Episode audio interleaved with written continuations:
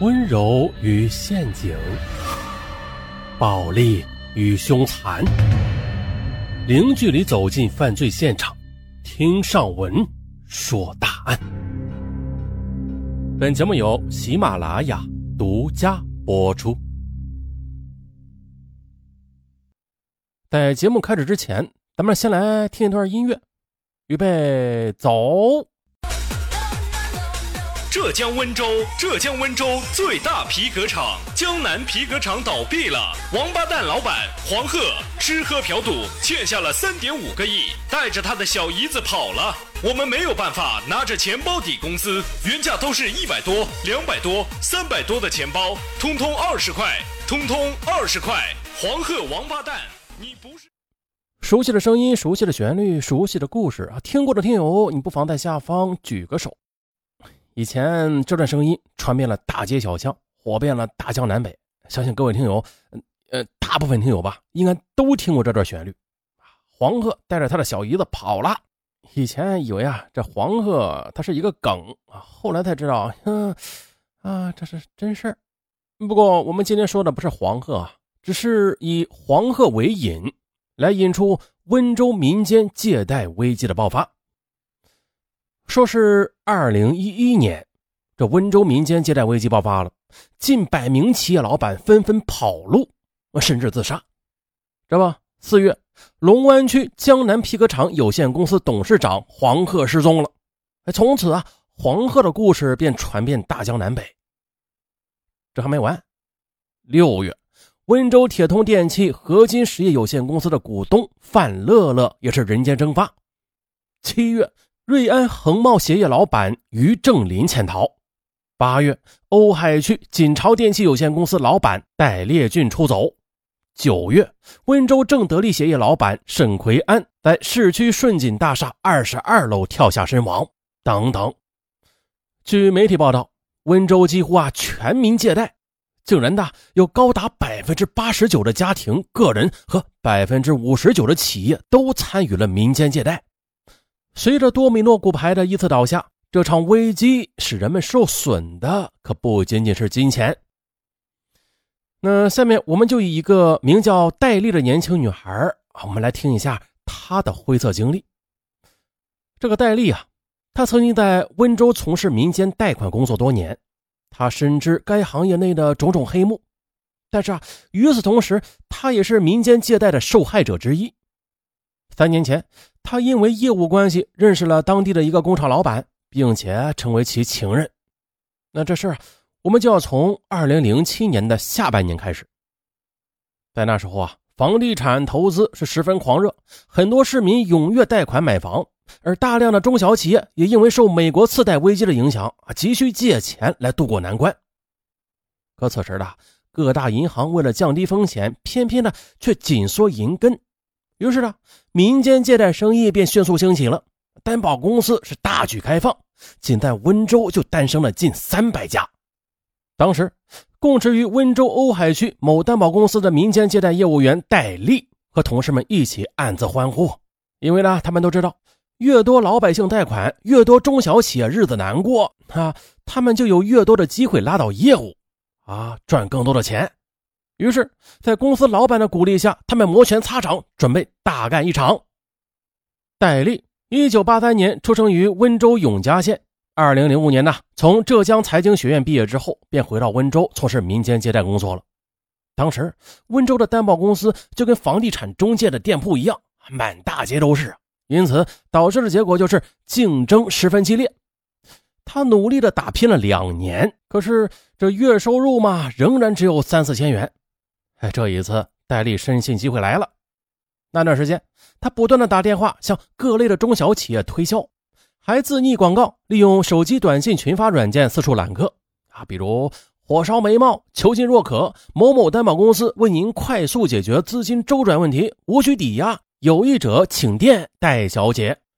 哎，别说啊，这短信一经发出，第二天呢，戴笠就接到一个名叫于正坤的中年男子的电话。很快的便相约见面了。在见面洽谈的时候，这个名叫于正坤的中年男子，他显得很焦急，一边催着戴笠赶紧办手续，一边啊不停的抱怨：“哎呀，这银行不让贷款，你们利息又这么高，月息百分之十一，是银行的三四倍，你们简直是趁火打劫。”可戴笠听后笑答道：“于老板，话可不能这么说。您看呐，我们帮您渡过难关了，而日后您赚到更多的钱，哪里还会在乎这么一点利息呀？”于正坤需要贷款三百万元，为了确认其实力呢，欧丽便专程去了他位于瓯海区的工厂核查，并要求他复印了两套房产证明资料交回了公司。在随后的半年多时间里，他们因为业务关系有了多次接触。而在交往的过程中啊，于正坤也是屡屡的向戴笠倾诉自己的压力很大，婚姻很不幸福，并对他流露出了爱意。哎，于是啊，在二零零八年的年初的某一天，于正坤向戴笠表白了，并且保证说自己迟早有一天会跟妻子离婚的。戴笠有些心动，因为呢，自从有了于正坤这个大客户之后，他的月收入便是增加到了七八千元。他不想失去这份业务，另外一方面嘛，于正坤的甜言蜜语也让他充满了幻想。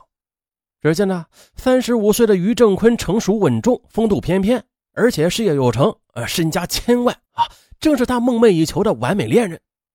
戴笠暗想了，如果他真能离婚，自己嫁给他，那又何尝不可呀？啊就这样的，他投入了于正坤的怀抱。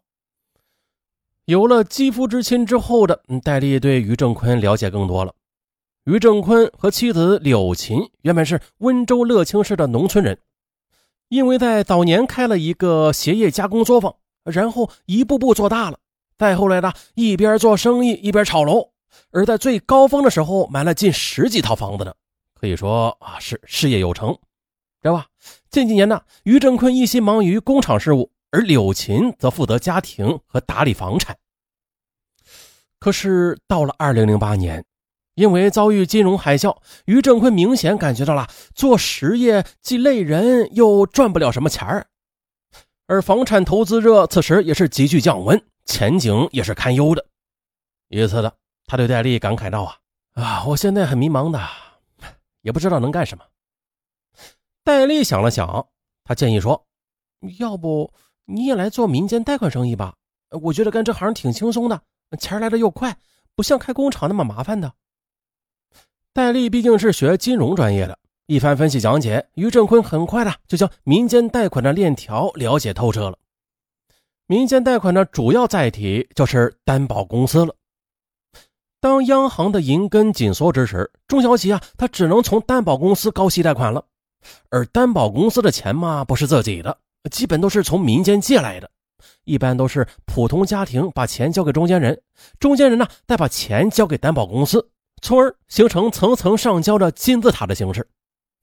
而担保公司给借钱人的利息是比存银行高很多的，啊，当然了，收取贷款者的利息那是更高。因此呢，其中的利润除了担保公司赚取外，中间人、公司业务员等都有丰厚的提成。最后。于正坤接受了戴笠的建议。二零零八年九月的，他还清戴笠所在担保公司的高息贷款之后，便缩小了工厂的规模，倒腾出了四百万元交给了该公司放贷，由贷款者变成了借钱人，开始了坐享其成。可是对于戴笠来说的，不管是于正坤借钱还是放贷啊，他都能获利，因此呢，他就像是藤缠树一样傍上了他。而于正坤享受着利息的诱惑，越来越没心思经营工厂，干脆做起了中间人，四处游说亲朋好友，将闲钱啊交给他生息。这一切都很顺利。由于那段时间里很多中小企业缺钱，这不不到半年，他就筹集了近千万元的民间资金，投入了担保公司，并且从中获得了比开工厂还高的利润。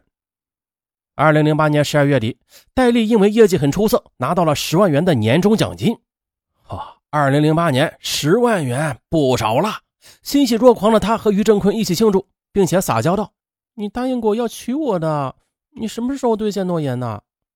而此时，于正坤已经离不开戴丽了。她不仅年轻漂亮，而且又有文化，还有能力，并且还能辅助他做民间借贷生意，让他挣了不少钱。因此，他也希望和戴丽结婚。可是，问题来了：于正坤和柳琴结婚十一年了，夫妻共同财产上千万元，哪能说离就离啊？于正坤觉得这些家产都是他打拼出来的，如果夫妻平分，那自己就吃大亏了。可是怎样才能避免离婚的损失呢？